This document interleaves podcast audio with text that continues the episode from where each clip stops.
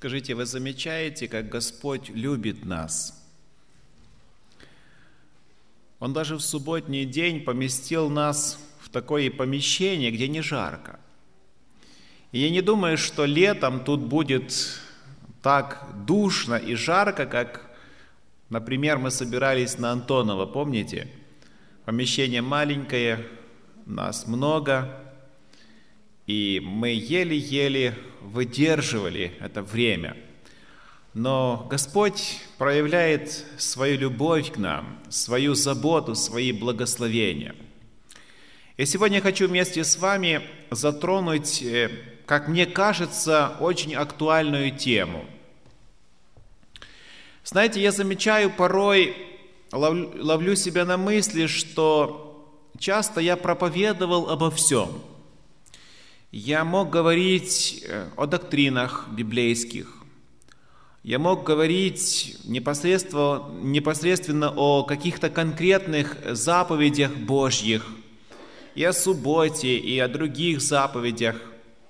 Но как мало мы говорим с вами и слышим об отношениях с Господом. Мне кажется, это самое важное в жизни человека – научиться правильно строить отношения с Богом. Когда у нас получится во взаимоотношениях с Господом, у нас с доктринами проблем не будет. Поверьте, когда мы правильно научимся Бога понимать, а со своей стороны Бог нас и так хорошо понимает – и принимает, и любит нас, тогда у нас не будет никаких вопросов к Богу, Господи, почему я должен это делать? Тогда мы с любовью побежим, полетим на крыльях веры и будем совершать, соблюдать то, к чему Господь нас призывает. Я задаюсь вопросом, Господи, а как мне построить отношения с Тобою? И нахожу ответ. Ответ – это вера. Оказывается, веру и отношения с Господом делить нельзя. Вера и есть то проявление или тот жест, который человек со своей стороны протягивает к Богу и принимает от Господа то, что Господь предлагает. И в этом благая весть. Сегодня я хочу с вами поговорить, если мы успеем, вот все эти библейские истории, повествования рассмотреть, как в сердце человека, откуда в сердце человека появляется вера. Ну, наверное, такой стандартный библейский ответ, адвентистский ответ мы уже знаем. Вера от слышания, а слышание от Слова Божьего. То есть пришел в церковь реально, сел на четвертый ряд, послушал слово пастора, проповедь, субботнюю школу, поучаствовал, появилась вера, ты встал и с этой верой пошел. И целый год ты ходишь, ходишь, ходишь, смотришь, куда-то вера девается. Ты снова возвращаешься, уже пересаживаешься на третий ряд, поближе к кафедре, снова слушаешь проповедь, вера приходит, ты снова встаешь, уходишь, и на полгода хватает этой веры.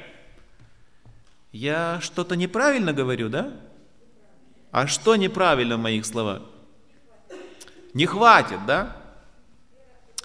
Вы знаете, определение, которое дает апостол Павел, вера от слышания, слышание Слова Божье, оно является верным. Мы не можем сказать, что это не так. Но знаете, почему-то у одних людей сразу рождается вера, у других людей не сразу. Кто-то прочитал афишу, пришел покрестился и остался с Господом и в церкви. А кто-то этих афиш и пригласительных уже вот десяток в своих руках держит и говорит, на эту программу я проходил, и вот на эту, и на вот на эту, и на эту, уже лет 15 проходил все ваши программы, ни одну не пропустил, а решение человек не принимает. Знаете, нельзя нам с вами как-то по шаблону, стандартно вот определить, вот человек этот верующий, а вот этот человек неверующий. Определять отношения с Господом, глубину отношений и веру у человека мы не можем. Мы не имеем права. Мы должны просто не забывать, что мы всегда продолжаем оставаться детьми Божьими. Я об этом всегда буду говорить. Падаем, спотыкаемся, согрешаем, ропщим, но мы продолжаем оставаться Божьими детьми. А Бог тем занимается, чтобы нас воспитывать, поднимать, с нас эту одежду снимать, грязную. Я сегодня говорил в классе, друзья, когда вы выйдете из этого помещения, когда вы увидите, встретите человека в непристойной одежде и с нехорошим запахом, то знайте, что таких нас Господь встретил в этом мире. Именно таких. Но Он взял эту одежду, снял, помыл нас, выстирал и одел свою одежду праведности. И когда Бог одевает эту одежду, и мы осознаем, что это все от Бога, тогда наши молитвы будут больше благодарственными, чем потребительскими. Мы будем больше Господа благодарить за то, что Он для нас сделал уже в этой жизни, не говоря уже о том, что Господь приготовил для нас в будущем. Итак, братья и сестры, порой бывает, особенно у нас, у которых есть уже некоторый опыт и с Господом и определенный стаж в церкви – Встречаем человека, у человека проблемы, слезы на глазах. И мы стандартно говорим, я знаю, что тебе нужно. Я знаю, как выйти из твоего положения. Ты веруй в Господа и спасешься. Мы часто призываем к тому, возможно, чего сами до конца не понимаем и не переживали. Вы знаете, нельзя человека заставить верить. Вера – это подарок, это дар Божий. Если Господь тебе веру не даст, если Господь тебе не поможет поверить, то ты заставляй, проси, умоляй. Ничего не произойдет в жизни человека. Я хочу предложить вам три кратких э, евангельских истории. И все три записаны в Евангелии от Марка – Евангелие от Марка, 10 глава, ну, всем до боли знакомая история. Я просто ее напомню вам. 10 глава Евангелия от Марка, 46 текста мы читаем такие слова, что Иисус Христос проходит в Ерихон, приходит в Ерихон. И когда уже выходит из города Ерихона, видимо, транзитом его проходит, да, с Ерихона с учениками своими и множеством народа, Вартимей, сын Тимеев, слепой сидел у дороги, прося милостыни. Услышав это, Иисус Назарей, услышав, что Иисус Назарей, он начал кричать и говорить, «Иисус, сын Давидов, помилуй меня». Многие заставляли его молчать, но он еще более стал кричать, «Сын Давидов, помилуй меня!» Иисус останавливался и остановился и велел его позвать. Зовут слепого и говорят ему, «Не бойся, вставай, зовет тебя!» Он сбросил с себя верхнюю одежду, встал и пришел к Иисусу. Отвечая ему, Иисус спросил, «Чего ты хочешь от меня?» Слепой сказал ему, «Учитель, чтобы мне прозреть». Иисус сказал, «Иди, вера твоя спасла тебя». И он тот час прозрел – и пошел за Иисусом по дороге.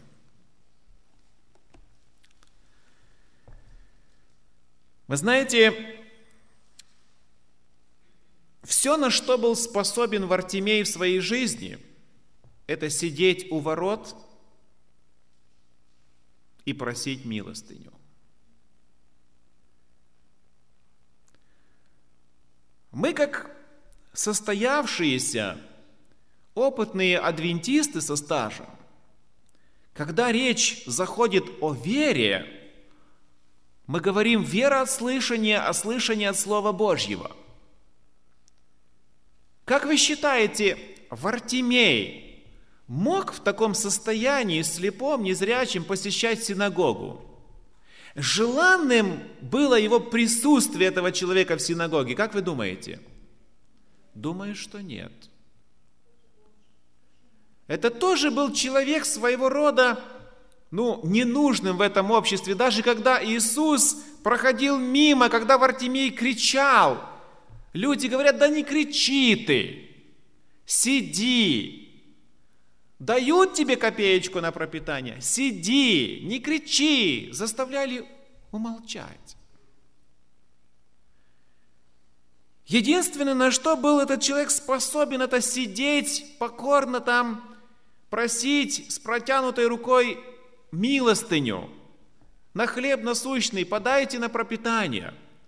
И действительно, этот человек нуждался в пропитании, потому что его жизнь зависела от того, сколько ему дадут.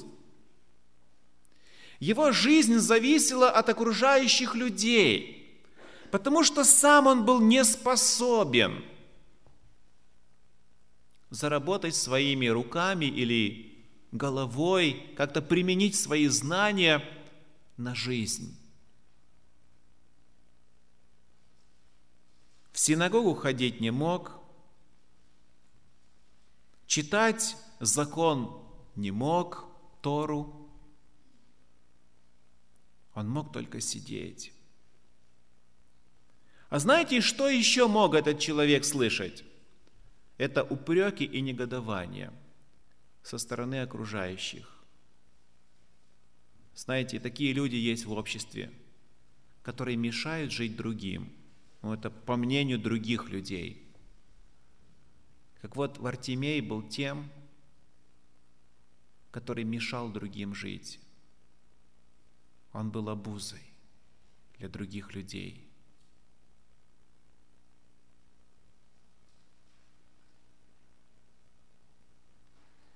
Я сомневаюсь, что Вартимей, но это мое предположение, я могу ошибаться. Я сомневаюсь, что Вартимей слышал нежные, ласковые слова в свой адрес, слова ободрения. Когда общество привыкает к такому человеку, когда ты в метро его видишь 27 раз и знаешь, куда эти деньги потом идут, догадываешься, да? То как-то этот человек уже для тебя становится какой-то обузой, преградой – которая мешает зайти в вагон, выйти, которая кричит, когда тебе нужно просто помолчать, нарушает твою тишину, твое спокойствие. У нас один человек такой на инвалидной коляске сидит перед калибрисом и занимает часть проезжей части. И одни водители подают ему что-то, другие ругаются, потому что приходится объезжать этого человека. И вот Вартимей был таким человеком, которого приходилось объезжать, обходить, переступать. Он был помехой для жизни нормальных людей. Слышать Слово Божье не мог, чтобы вера зародилась в сердце – Слушать тоже не мог, потому что вряд ли кто-то его в храм с собой пригласил, в синагогу. Тогда возникает вопрос, откуда такая вера? Что Христос, пообщавшись с ним, сказал, вера твоя спасла тебя – вера твоя спасла тебя. И тот час Вартимей прозрел.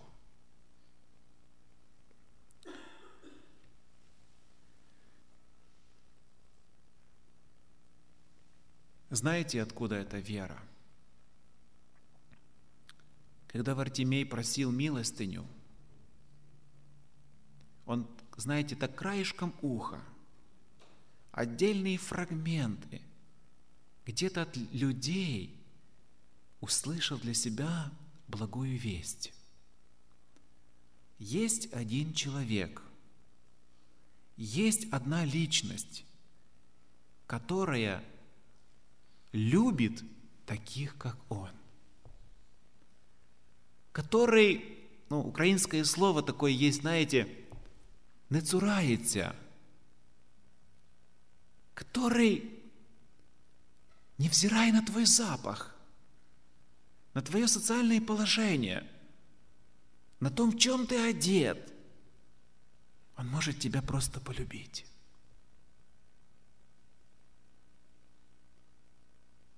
Это мы имеем такое благословение, когда проповедь слушаем от начала до конца. В Артемия не было. Где-то кто-то там краешком уха где-то услышал от кого-то, что есть такая личность. И вдруг Вартимей узнает, что эта личность проходит мимо него. Ну, сколько времени требуется, чтобы я прошел мимо вас. Ну сколько? Ну несколько секунд. Давайте предположим, что сопровождение учеников, это шествие было медленным, ну пускай 20 секунд, пускай 30 секунд. Но Вартимей понял, что это его шанс. Если он не воспользуется этим шансом, то он никогда в жизни больше зрячим не станет. Вартимей не видел слайды, не пел псалмы караоке. Вартимей знал только о том, что есть одна личность, которая, если придет или пройдет мимо него, которой он, обратившись, полюбит его. И Вартимей пользуется этим, использует этот шанс. И когда Христос проходит мимо него, Вартимей начинает кричать и говорит, Господи, Сын Давидов, помилуй меня. Вы знаете, братья и сестры, что означает это выражение «сын Давидов»? Это не просто обращение, как мы к человеку обращаемся, Павел Васильевич, Сергей Васильевич, да? Это не просто выражение. Знаете, в этих словах нечто более глубокое заложено. Назвать царя, назвать Иисуса Христа сыном Давида, это значит нечто большее, чем по имени-отчеству обратиться.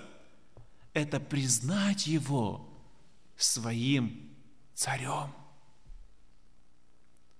И в то время, когда книжники, фарисеи распускали дурную молву о Христе, там силой Вельзевула исцеляет, чудеса творит, когда презирали Христа и отвергали, слепой человек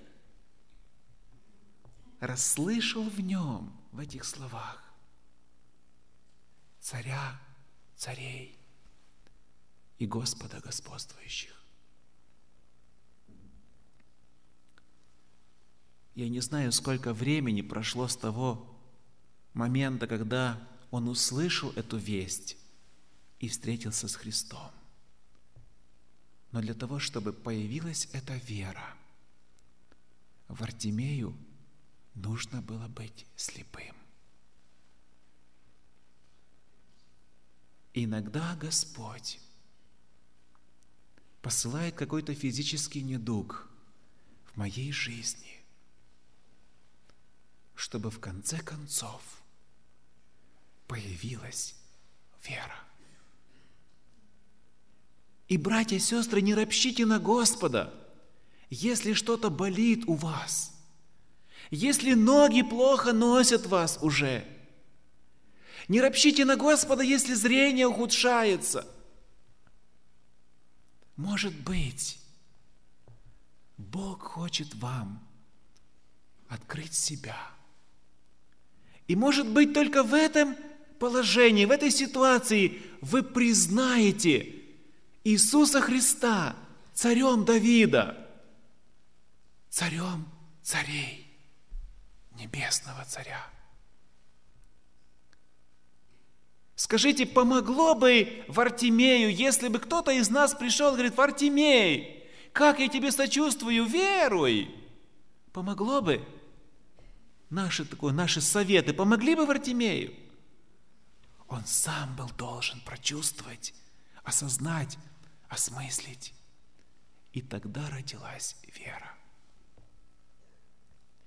Не торопите ваших детей стать верующими. У Бога есть свой план.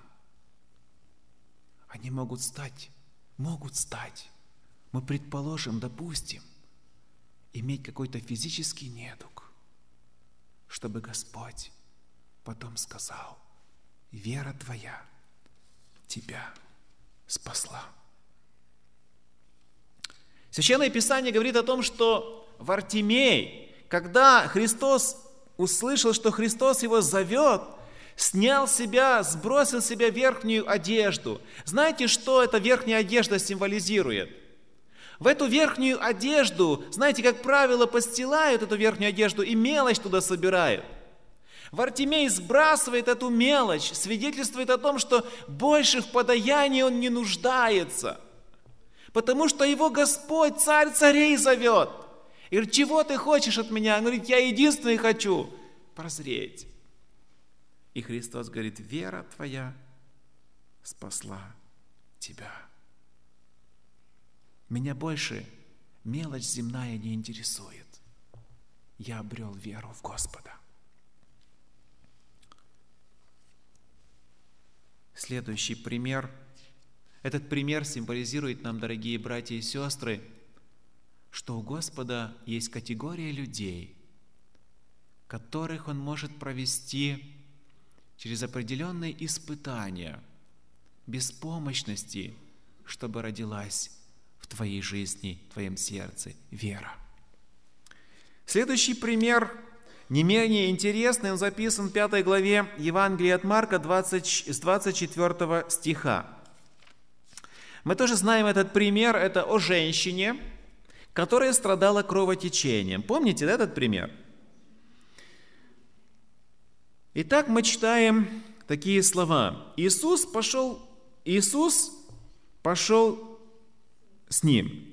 За ним следовало множество народа и теснило его. Мне кажется, нам следует немножко выше прочитать, да? Давайте, нет, с 25 стиха. Одна женщина, которая страдала кровотечением сколько? 12 лет – много потерпела от многих врачей и истощила все, что было у ней, и не получила никакой пользы.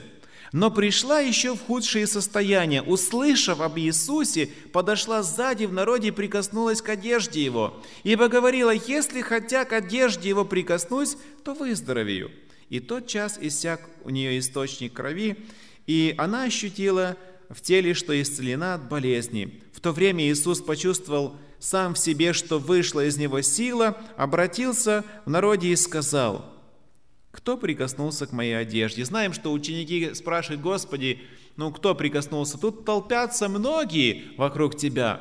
Но Христос вот видел ту одну верующую душу, которая к Нему прикоснулась. Вы знаете, кого символизирует эта женщина? Вот как вы думаете – Кого символизирует эта женщина? Какой класс людей в этом обществе символизирует женщина, страдавшая кровотечением? Отверженных. Вы так думаете? А еще? Больных. Ну правильно. Нечистых. А еще? Да, пожалуйста. Как? одиноких, а еще Кого? Богатая была, точно. Знаете, какие деньги нужно иметь, чтобы 12 лет посещать врачей? Ну, вы знаете, мне кажется, посещение врача того времени на те деньги, наверное, не меньше стоило, чем сегодня. Но представьте себе, если вы по знакомству вас заведут в кабинет один раз, то вы примерно должны 50 гривен отдать минимум чтобы, за прием врача. Это чтобы вас посмотреть, что-то вам написать. Но это так неофициально. Если идти в бесплатную поликлинику, то примерно вот такая такса, говорят, чтобы посетить врача. Вы можете себе представить с ее диагнозом, сколько раз посетить врачей, и Христос подчеркивает, говорит, что все свое имение, которое она имела, она на кого потратила? на врачей. Смотрите, женщина для того, чтобы получить, иметь веру и правильные взаимоотношения с Господом, сколько понадобилось лет? Сколько? Громче скажите.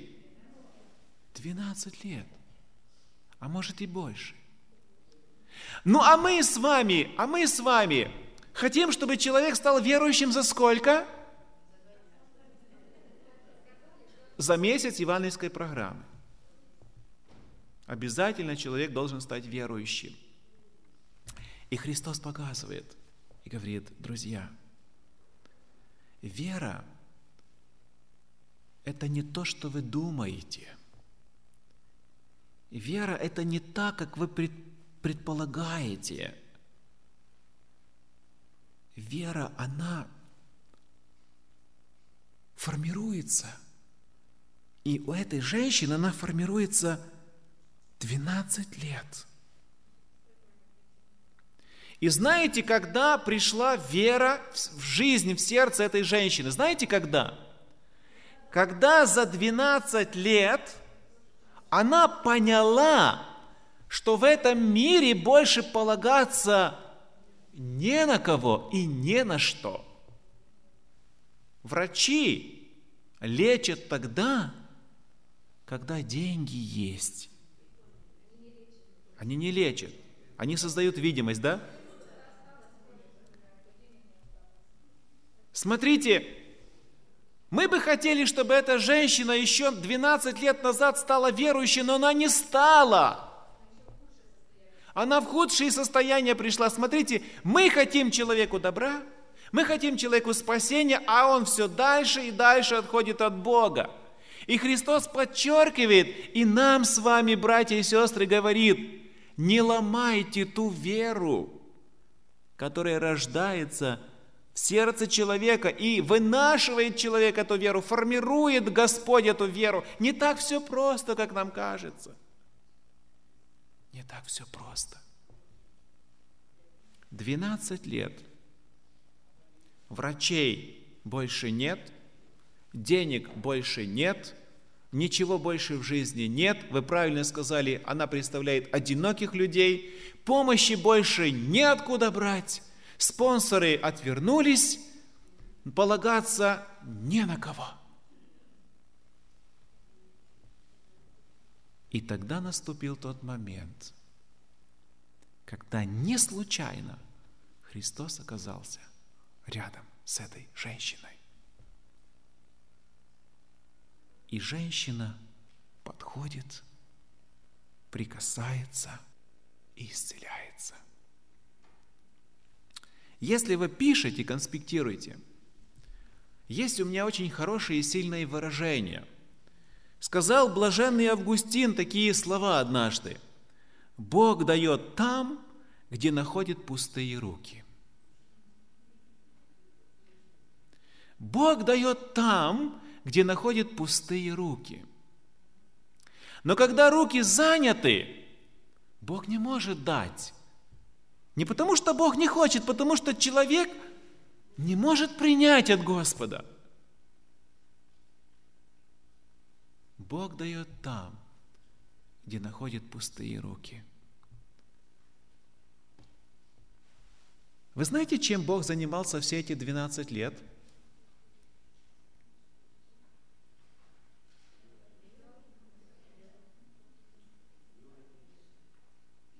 Ну, да, Христос проповедовал, но скажите, пожалуйста, за эти 12 лет как-то Христос, Бог, влиял на эту женщину или, или нет?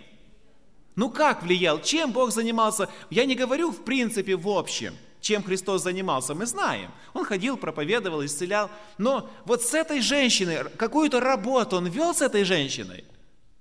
Какую?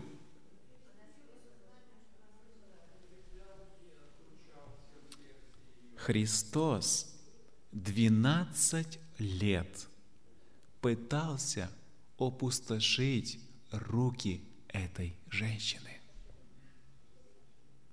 Сначала опустошил ее кошелек, ее руки, и когда эта женщина поняла, что надеяться больше не на что, только тогда появилась вера.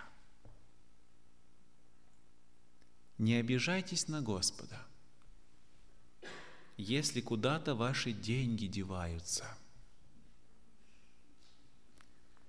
Не обижайтесь на Господа, когда вы заслужили больше, а вам дают меньше. Возможно, вы принадлежите к той категории людей, когда Господь опустошает ваши кошельки – ваши все эти вами понастроенные опоры, когда Бог рушит ваши земные связи, когда от вас отворачивается, не обижайтесь на Господа. Потому что в одно мгновение вы прикоснетесь к Нему и получите все. Знаете, как Богу трудно с нами бороться. Мы ж сами себе враги. Мы же нарисовали Бога, знаете, таким крохотным, маленьким, в чемоданчик поместили и думаем, что Он такой. А Он не такой. Он большой, Он всемогущий. И Бог борется с нами, опустошает наши кошельки, наши опоры рушит – а мы возмущаемся, говорим, Господи, где ты? И потом, в конце концов, когда прикасаемся, получаем исцеление. Я не знаю, к какой категории вы относитесь, но я знаю, что вот Бог так формирует веру в жизни человека, в моей жизни, в вашей жизни – но третья история, она еще интереснее. Она показывает, каким образом и я могу обрести веру в Господа. И люди, которых я, которым я желаю этой веры. Это 9 глава Евангелия от Марка, тоже всем знакомые слова. 9 глава 17 стиха. Один человек подошел к Иисусу и говорит, «Учитель, «Я привел к тебе сына, одержимого духом немым». Где не схватывает его, повергает его на землю, и он испускает пену, и скрежещет зубами своими, и цепенеет. И дальше он говорит, «Я с твоими учениками говорил, чтобы изгнали его, но они не могли». Запомните это слово «не могли». Отвечая ему, Иисус сказал, «О, род неверный, доколе буду с вами, доколе буду терпеть вас, приведите его ко мне». И привели его к нему, как скоро бесноватый увидел его, дух сотряс его, он упал на землю и валялся, испуская пену, и спросил Иисус отца его, как давно это сделалось с ним? Он сказал, с детства. И многократно дух бросал его и в огонь, и в воду, чтобы погубить. Но если бы но, его, но если что можешь, жалься над нами и помоги нам. Иисус сказал ему в ответ, сколько-нибудь можешь веровать, все возможно верующему. Смотрите, первое. Ученики, написано, не могли. Дальше. Если можешь, Отец обращается к Иисусу, жалься над нами. Иисус сказал ему, если сколько-нибудь снова, какое слово? Можешь можешь. веровать, все возможно верующему. Дальше Иисус исцеляет этого человека. Знаете, вот так, когда читаешь первый раз эту историю, то кажется, что главным действующим лицом является Иисус и тот человек, который нуждается в исцелении, бесноватый. Казалось бы, все сосредотачивается на тот, который одержим духом немым, который пену испускает, которого Иисус исцелил. Но все не так. Знаете, в греческом языке эти мысли, они более точно передаются, чем в нашем русском языке. Подходит отец. Какой отец не желает добра и исцеления своим детям, своему сыну. Приходит и говорит, Господи, есть у меня одна проблема. Вот твои ученики не могут решить эту проблему. И что самое интересное, в шестой главе, когда мы читаем Марка, когда Христос, помните, учеников по двое посылал, у них все получалось. А тут отец говорит, у них не получается. Не получается, я просил твоих учеников и знать этого духа, не могут. Помоги нам. Ты, если ты можешь, помоги нам. В греческом языке это немножко по-другому звучит. Отец говорит, Господи, что ты можешь? Ты можешь нам помочь? А Христос поворачивается к нему и говорит, а ты, что ты можешь? Он говорит, но я, но я как бы верую, я как бы верую,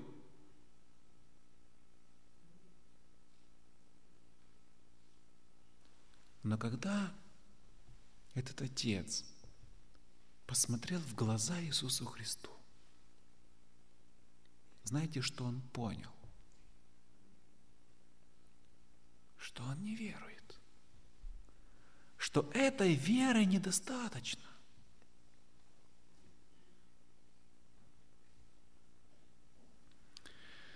Вы знаете, привел отец сына, чтобы исцелить.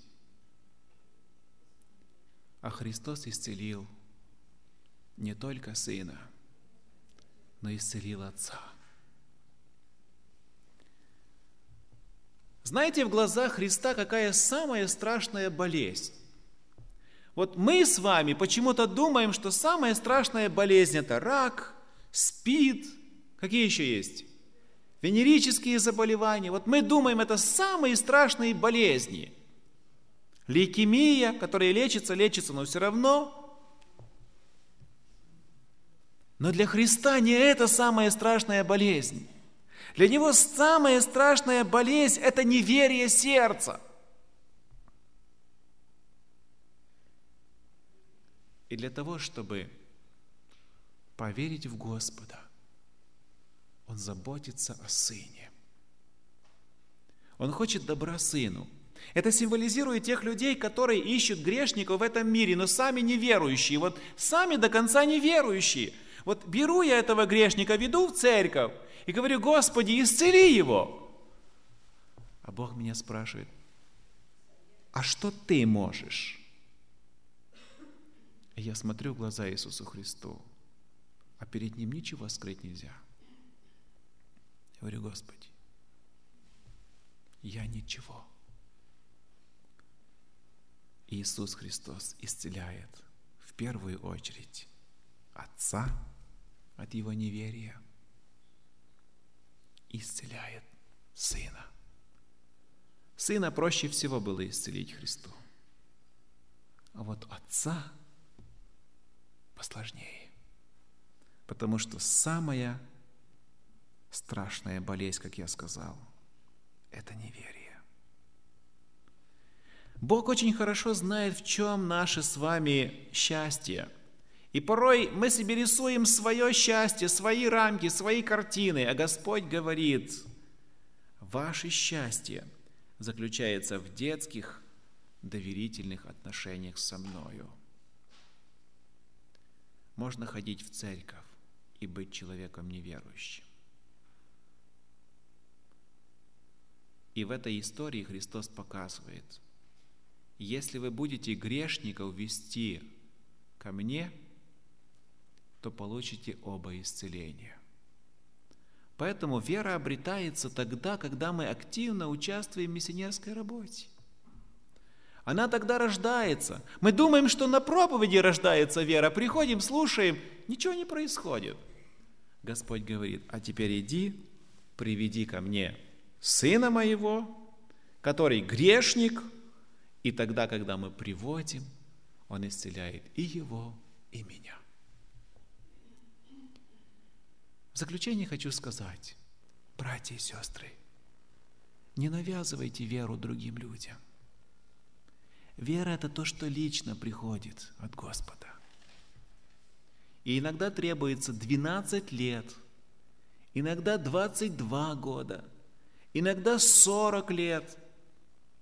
Не ставьте крест на людях. Бог каждого ведет. Помогите людям обрести живую веру в Господа. Не мешайте. Если вы в этом нуждаетесь, друзья мои, помните, вера не так сразу приходит. Не сегодня, не сейчас. Бог борется с нами, рушит наши опоры, наши связи, наши кошельки. Если это происходит, не мешайте Богу. Доверьтесь Ему благодарите и никогда не забывайте, что этот любящий Бог ни на одно мгновение вас не оставляет. Аминь.